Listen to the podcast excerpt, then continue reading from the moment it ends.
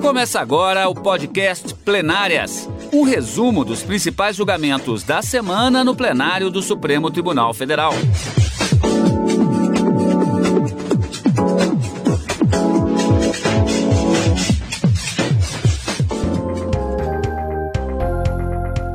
Hoje, com os principais momentos das sessões dos dias 1 e 2 de dezembro de 2021.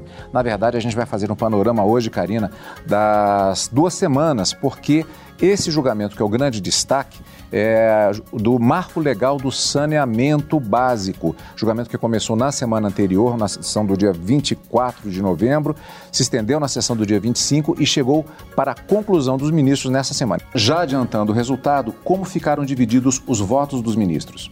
O ministro relator Luiz Fux votou por declarar a constitucionalidade da norma. Seguiu o voto do ministro relator, o ministro Alexandre de Moraes e também os ministros Gilmar Mendes, Luiz Roberto Barroso, Dias Toffoli e Carmen Lúcia. Os ministros Edson Fachin, Ricardo Lewandowski e Rosa Weber foram voto de divergência no ponto que trata sobre a questão da constitucionalidade é, ou não do, do, de que essa norma feriria a autonomia dos entes federativos.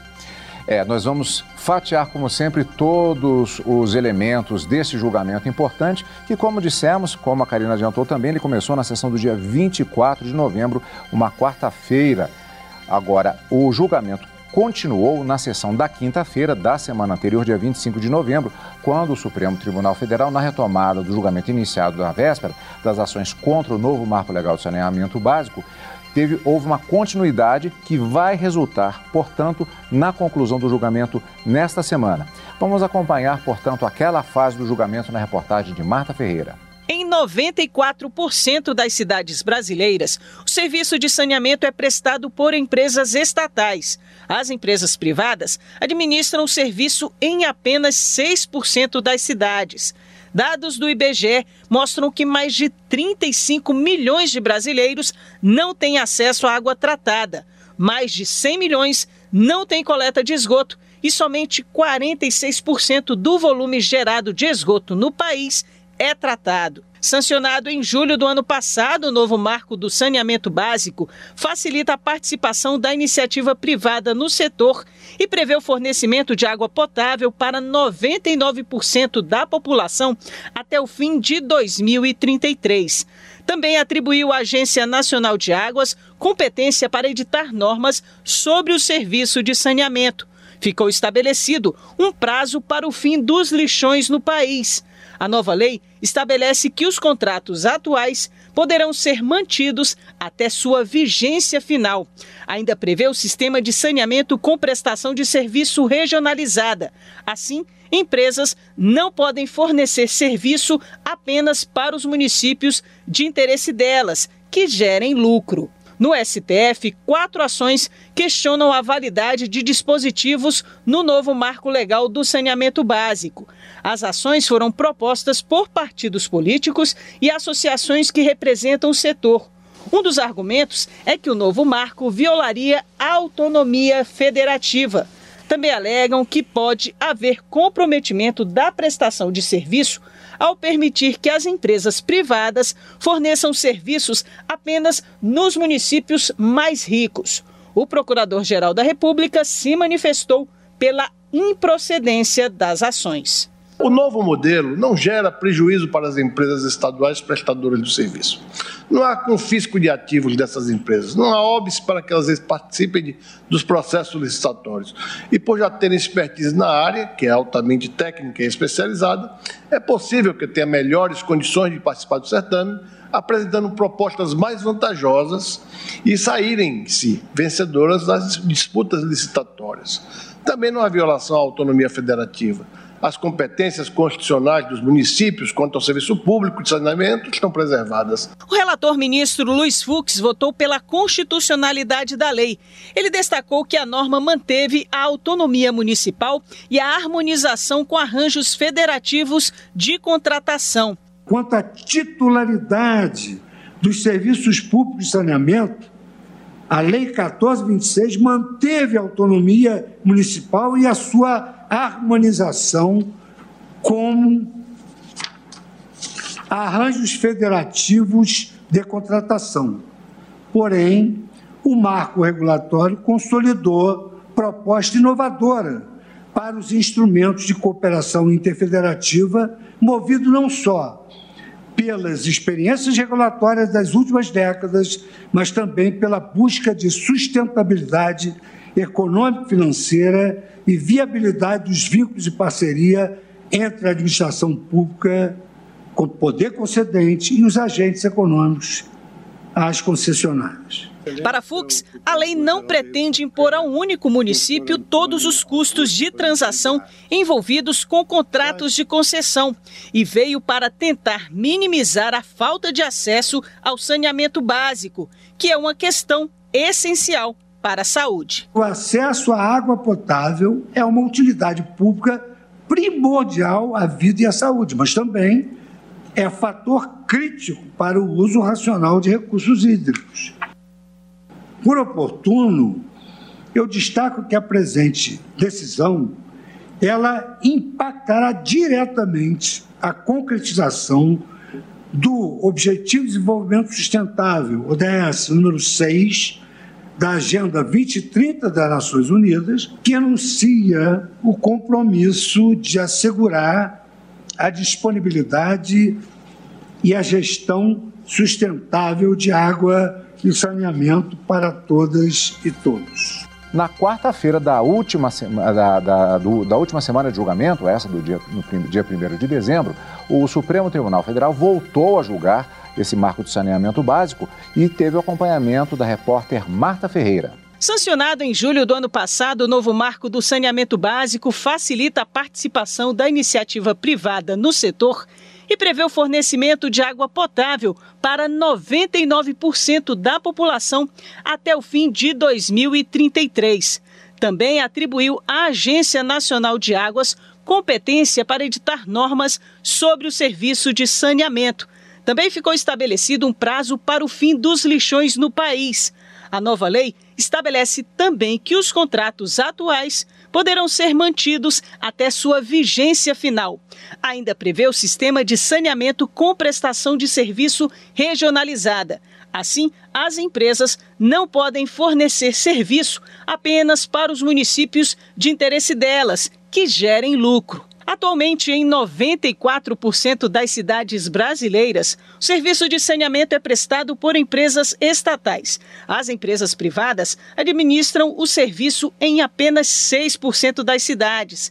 Dados do IBGE mostram que mais de 35 milhões de brasileiros não têm acesso à água tratada, mais de 100 milhões não têm coleta de esgoto e somente 46% do volume gerado de esgoto no país é tratado. No STF, quatro ações questionam a validade de dispositivos do novo marco legal do saneamento básico. Elas foram propostas por partidos políticos e associações que representam o setor. Um dos argumentos é que o novo marco violaria a autonomia federativa. Também alegam que as novas regras podem criar um monopólio do setor privado nos serviços de fornecimento de água e esgoto, em prejuízo da universalização do acesso e aumento das tarifas. O julgamento foi retomado nesta quarta-feira. Os ministros Nunes Marques e Alexandre de Moraes acompanharam o relator ministro Luiz Fux, votando pela constitucionalidade da norma. A questão da política tarifária e regulatória também está bem regulada pela lei. Não há, por parte da lei federal, a imposição de valores de tarifas aos titulares dos serviços de saneamento. E as normas regulatórias intentam trazer o serviço para os altos padrões da boa técnica. A União apenas lançou as bases para a modelagem de um sistema economicamente viável, tecnicamente eficaz e socialmente justo. Não há inconstitucionalidade alguma nisso. Não se viola a autonomia federativa do ente que facultativamente adere ou não. Se não aderir, não terá esse plus aderindo, receberá apoio técnico e recursos financeiros da União. São transferências voluntárias. Em sendo transferências voluntárias, a Constituição admite e permite que a legislação estabeleça quando deve ser transferido ou não. o ministro Edson Fachin divergiu em parte do relator. Que de fato preocupa nessa ordem de ideias, além dos aspectos que trouxe a colação, é também a projeção que a lei faz sobre contratos celebrados pelos próprios municípios, que é o que decorre do artigo 13º da lei, segundo a qual o decreto disporá sobre apoio técnico e financeiro da União a adaptação dos serviços públicos de saneamento às disposições dessa lei, observadas as seguintes etapas. Inciso 5 alteração dos contratos de programas vigentes. Portanto, em meu modo de ver, é, reduz-se a uma densidade próxima a zero a autonomia municipal com uma, uma disposição desta natureza e licitação para concessão do serviço ou para alienação do controle acionário da estatal da prestadora com a substituição de todos os contratos vigentes. Depois, o julgamento foi suspenso. Então, só para a gente refazer o caminho, sessão do dia 24 de novembro, apresentação do relatório do ministro Luiz Fux, sustentações orais, sessão do dia 25 de novembro, finalizando o mês de novembro, a continuação do julgamento do marco legal do saneamento básico, com a apresentação do voto do ministro relator e o início do voto do ministro Nunes Marques, que é o primeiro a votar pela ordem de antiguidade no plenário. O ministro, inclusive, ele interrompeu o voto ao final da sessão da quinta-feira para continuidade de mais um tópico, eh, finalizando o voto já nesta sessão que acompanhamos a cobertura, que foi no dia 1 de dezembro, e a continuidade da coleta de votos dos ministros. Ao final, na sessão do dia 2 de dezembro, por maioria, o plenário do STF decidiu que o novo marco legal do saneamento, depois de constituídos todos os votos, esse marco legal foi considerado constitucional. Os detalhes novamente na reportagem de Marta Ferreira. Cerca de 35 milhões de brasileiros não têm acesso à água tratada. Mais de 100 milhões não têm coleta de esgoto. E somente 46% do volume gerado de esgoto no país é tratado. Os dados são do IBGE. Sancionado em julho do ano passado, o novo marco do saneamento básico veio com a expectativa de mudar esse cenário. A meta do governo federal é alcançar a universalização até 2033, garantindo que 99% da população brasileira tenha acesso à água potável e 90% ao tratamento e à coleta de esgoto. Para isso, facilitou a participação da iniciativa privada no setor. Também atribuiu à Agência Nacional de Águas competência para editar normas sobre o serviço de saneamento. Ficou estabelecido um prazo para o fim dos lixões no país. A nova lei extingue os chamados contratos de programa, firmados sem licitação entre municípios e as empresas estaduais de saneamento. Esses acordos eram firmados com regras de prestação de tarifação, mas sem concorrência. Determina ainda que os estados, no intuito de atender aos pequenos municípios, componham grupos ou blocos de cidades que poderão contratar os serviços de forma coletiva. Esses blocos deverão implementar planos municipais e regionais de saneamento básico. No Supremo Tribunal Federal, quatro ações propostas por partidos políticos e associações que representam o setor questionavam essa lei. Um dos argumentos é que o novo marco violaria a autonomia federativa. Também alegavam que as novas regras poderiam criar um monopólio no setor privado nos serviços de fornecimento de água e esgoto em prejuízo da universalização do acesso e aumento das tarifas. O plenário decidiu que o novo marco legal do saneamento básico é constitucional, seguindo o voto do relator, o ministro Luiz Fux, que entendeu que não há ofensa ao princípio federativo. Para ele, a norma também promoveu uma melhora na prestação dos serviços e estabeleceu metas ambiciosas quanto à população atendida pela distribuição de água e esgoto quanto à titularidade dos serviços públicos de saneamento, a Lei 1426 manteve a autonomia municipal e a sua harmonização com arranjos federativos de contratação. Porém, o marco regulatório consolidou proposta inovadora para os instrumentos de cooperação interfederativa, movido não só pelas experiências regulatórias das últimas décadas, mas também pela busca de sustentabilidade econômico-financeira e viabilidade dos vínculos de parceria entre a administração pública, com poder concedente e os agentes econômicos às concessionárias. Compreendo que o novo marco legal do saneamento básico divisou justamente garantir um regime jurídico de transição que se revela adequado à paradigmática mudança do desenho regulatório. Era preciso que houvesse uma cláusula, é, um sistema de transição. A possibilidade de mudanças regulatórias desse gênero serem aplicadas a contratos de concessão em vigor, a propósito, já foi reconhecida pelo Supremo no julgamento da DIN 5991, da relatoria da ministra Carmen Lúcia, em que o plenário declarou a constitucionalidade do chamado regime de prorrogação antecipada dos contratos de concessão do setor ferroviário.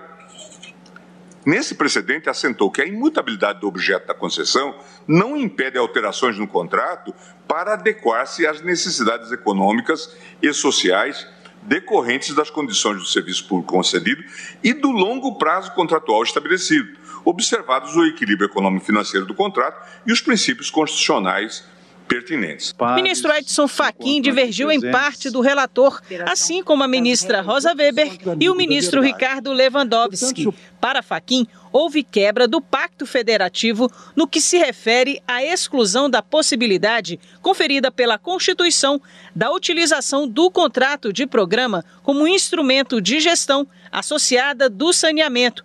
Ainda ressaltou que algumas alterações restringem a autonomia de municípios e estados. Entendo que se a Constituição prevê a possibilidade de prestação do serviço de saneamento básico à população, também por meio de gestão associada, manifestada por consórcio público ou convênio de cooperação, cuja operacionalidade se configura no contrato de programa entre entidades de entes federativos diferentes, conforme autoriza o artigo 241 da Constituição, compreendo que a vedação dessa possibilidade por meio de lei reduz a competência conferida aos municípios pela própria Constituição. Por isso, entendo que quebra o pacto federativo. Pois é, Karina. Então, como vimos, só até reprisando um ligeiro, um ligeiro trecho, assim, só para a gente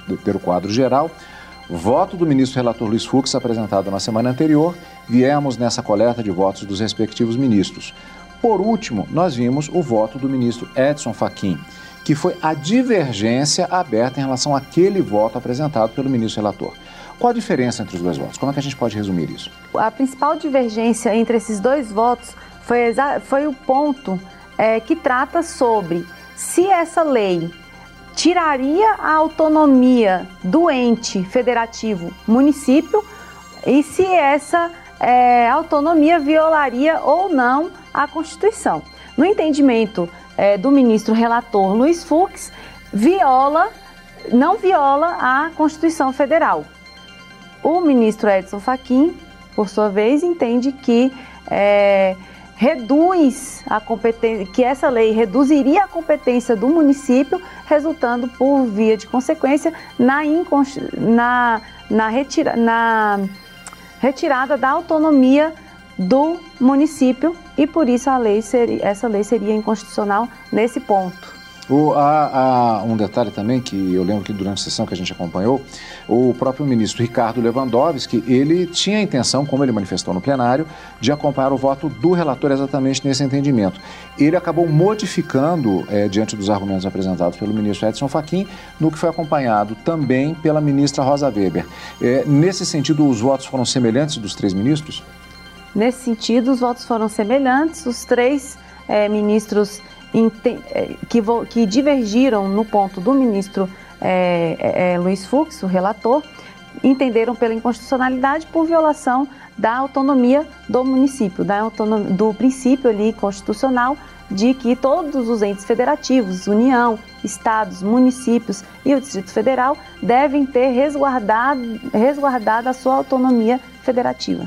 Karina, é, é uma coisa que eu acho, que acho que eu cheguei a comentar, inclusive, quando a gente estava ao vivo, que é uma, uma, uma, brincadeira com fins didáticos, que a gente faz, na verdade, toda a imprensa, quando fala das votações do Supremo, ela normalmente faz, faz um placar. Só que isso é um pouco complicado porque nunca é, é 6 a 4, por exemplo, porque os ministros podem, às vezes isso acontece, mas muitas vezes há uma divergência parcial. A divergência especificamente foi nesse ponto. Nos demais tópicos abordados pelo ministro Luiz Fux, houve um acompanhamento integral do plenário no sentido da constitucionalidade é, do marco legal. Então, não há o que questionar em relação a esses outros, os demais pontos, que é um processo pouco complexo, é, e tudo foi declarado já de imediato de plano constitucional. É, em, em, partes, o, no, a lei que trata sobre o novo marco é, legal do saneamento básico foi declarado constitucional por todos os ministros no que diz respeito à questão ali da modicidade das tarifas. É, a questão de que convergiram em todos os pontos é um pouco mais complicado de se concluir porque o ministro Edson Fachin é, trouxe ali algumas, alguns dispositivos da, dessa lei, trouxe o reconhecimento de, de constitucionalidade, só que com a necessidade de se fazer algumas adequações à Constituição. Ele declarou é, inconstitucional, no entendimento dele, no voto dele, ele declarou que entende inconstitucional os artigos 7 sétimo e nono do, da Lei 14.026 de 2020, que trata aí da questão é, que violaria o, o princípio do ente federal, da, da, da, o princípio da autonomia dos entes federativos. Foi justamente no do... ponto que ele foi vencido, ele foi acompanhado pelos outros dois ministros e votos vencidos, no caso, pelos demais ministros que, que votaram pela constitucionalidade. Também no que diz respeito ao contrato de ao contrato de programa, né? Que nesse ponto do contrato de programa, ele entende que a Constituição admite expressamente o contrato de programa para esse fim, para a finalidade de contratação de serviços públicos e é, nesse ponto o ministro, é, alguns fundamentos, nesses pontos alguns fundamentos foram diferentes também, é, além do que diz respeito ao princípio da autonomia da, dos entes federativos. É, no caso, matéria constitucional, princípio da reserva de plenário. É, é uma situação que, é, que toda vez que há uma, um ministro que se aposenta e temos um quórum formado por 10 ministros, sempre fica aquele fantasma do empate, ou seja, você ter um 5 a 5. É, não foi o caso, primeiro tivemos uma ampla maioria formada, mas ainda pela cláusula de reserva de plenário eram necessários seis votos para que houvesse o entendimento do plenário em qualquer sentido que fosse. Como foram sete votos no sentido da constitucionalidade, plenamente aprovado o entendimento da constitucionalidade do marco legal do saneamento. Isso. Por, pelo placar final, que é, popularmente podemos denominar dessa forma, fica o, o, o, placar final ficou de 7 a 3. Os ministros, como é, você mesmo é, falou, Cadu, é, Edson Fachin, Rosa Weber e o Lewandowski divergiram e foram votos vencidos. E na, na, no resultado final, pela reserva de plenário, venceu a, o entendimento de que a Lei 14.026 de 2020, que trata do marco legal do saneamento básico, do novo marco legal, é sim constitucional. E se contrário fosse, se fosse é, favor... se a maioria votasse pela inconstitucionalidade, a norma seria declarada inconstitucional. inconstitucional. Mas o entendimento majoritário foi pela declaração de constitucionalidade da norma. Sessões, portanto, na verdade, um programa até um pouco atípico, porque vimos, inclusive, o início do julgamento na última semana de novembro e a finalização do julgamento já na primeira semana do mês de dezembro. Não é o único destaque da semana no Supremo Tribunal Federal. O Museu do STF está de cara nova. O espaço agora tem quase mil metros quadrados e abriga centenas de peças que contam a história dos 130 anos do tribunal na era da República. São quase mil metros quadrados, com centenas de objetos que contam principalmente a história dos 130 anos do STF na era da República. Veja só a ata de instalação do Supremo, redigida com caneta Nanquim em 28 de fevereiro de 1891. Ao lado, a primeira Constituição brasileira do mesmo ano. O texto foi revisado pelo mais ilustre advogado brasileiro, Rui Barbosa. Aqui ele aparece ao lado do filho Alfredo Rui, saindo da sede do Supremo no Rio em 1900. O museu reúne processos julgados pela corte na época em que tudo era escrito à mão Este é um habeas corpus em que Rui Barbosa defendeu 48 civis presos na Fortaleza Militar de Santa Cruz por ordem do presidente da República. O grande painel de vidro tem fotos dos ministros que já passaram pela Suprema Corte. As fotos parecem um filme positivo da antiga máquina fotográfica. As imagens podem ser vistas dos dois lados do painel. O museu também expõe presentes de autoridades estrangeiras e objetos pessoais dos magistrados, como a toga, usada durante os julgamentos.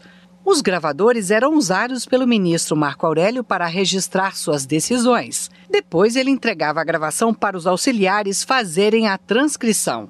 E por falar em gravador, Olha aí uma coleção de aparelhos usados na década de 70 para registrar as sessões de julgamento. O tempo passou e o tribunal começou a divulgar as sessões ao vivo pela Rádio e TV Justiça. Estes painéis mostram julgamentos de grande repercussão. O direito da pessoa transgênero mudar o nome e o gênero no registro civil, o uso de células tronco embrionárias em pesquisas científicas, as cotas para negros nas universidades o reconhecimento da união homoafetiva. O espaço também abriga uma exposição da OAB com documentos históricos, bustos de advogados famosos e uma galeria dos presidentes do Conselho Federal da Ordem. A Associação dos Magistrados Brasileiros também montou uma exposição que conta a sua história. Esta é uma réplica do barco da justiça itinerante do Tribunal de Justiça do Amapá, que atendia a população ribeirinha. O espaço físico do museu ele é um ambiente de mediação entre a instituição e a própria sociedade, que consegue, é, ao ter contato com o acervo e a história contada ali naquele ambiente, ela se sente mais pertencente à, à, à história do país e ela consegue se conectar em termos práticos. Quando ela vê uma decisão que impacta um determinado grupo da sociedade ou todo o conjunto da sociedade, ela consegue é, se inserir nesse contexto e entender que a história da instituição é a própria história do país. O presidente do STF, ministro Luiz Fux, falou na inauguração do novo espaço da necessidade de manter viva a memória do Supremo Tribunal Federal. Muito além de ser uma elegantíssima obra arquitetônica, a remodelação do Supremo Tribunal Federal no seu museu carrega consigo uma elevada carga de simbolismo, qual seja o poder de tornar acessível à sociedade brasileira o patrimônio cultural e a narrativa histórica que culminou no fortalecimento institucional de sua Suprema Corte, a qual já conta com mais de 130 anos.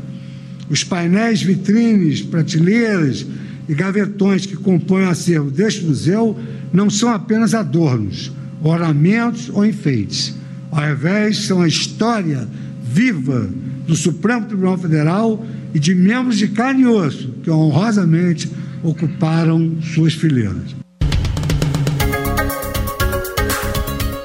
Karina, encontro marcado com mais destaque do plenário do Supremo Tribunal Federal na próxima semana. Isso mesmo, Cadu. Lembrando que quarta-feira é feriado pelo Dia da Justiça e por isso a sessão plenária será no dia 9 de dezembro, às 14 horas. E você acompanha o Plenárias na Rádio Justiça e também pelo YouTube. Como sempre, obrigado pela sua companhia. Você acompanhou o podcast Plenárias, um resumo dos principais julgamentos da semana no plenário do Supremo Tribunal Federal.